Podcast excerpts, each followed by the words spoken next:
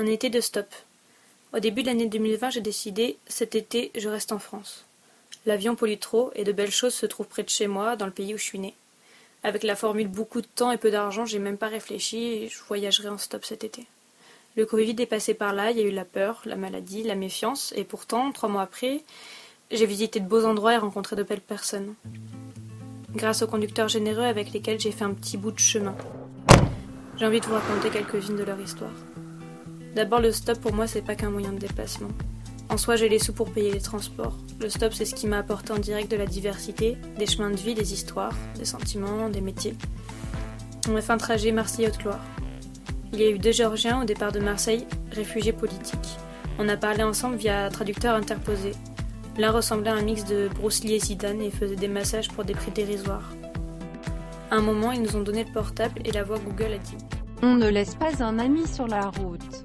Ils ont voulu faire des tours de 45 minutes pour nous amener jusqu'à Montélimar. On ne laisse pas un ami sur Puis la Zitoun, reggaeman des espaces verts de Valence.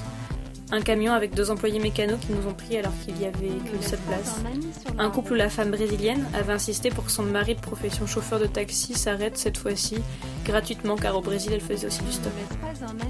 Il y avait Nardine qui conduisait à une main mangeant son kebab de l'autre. Un artisan né à la caillole. De suite, l'accent marseillais a rempli la voiture. Céline qui fait des camps chrétiens de sport extrême et qui nous a amenés jusqu'à Failly. Là-bas, on attendait nos amis sur le parking. Et Mimi est descendue de chez elle, 80 ans. Elle nous a fait rentrer dans sa voiture. Et elle avait peur qu'on ait froid. On a fait des tours de parking ensemble parce qu'elle s'était fait emboutir l'année dernière et reprenait la voiture peu à peu. Il y a ceux qui appellent leur papa pour qu'il te donne des conseils de randonnée. Ceux qui te demandent ton numéro pour être sûr que tu vas bien arriver.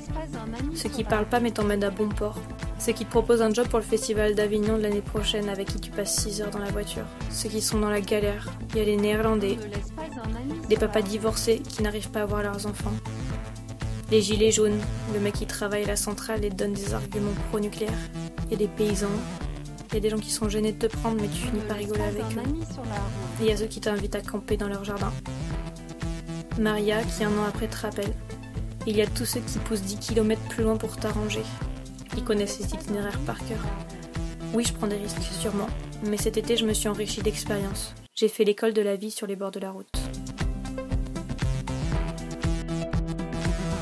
On ne laisse pas un ami sur la route.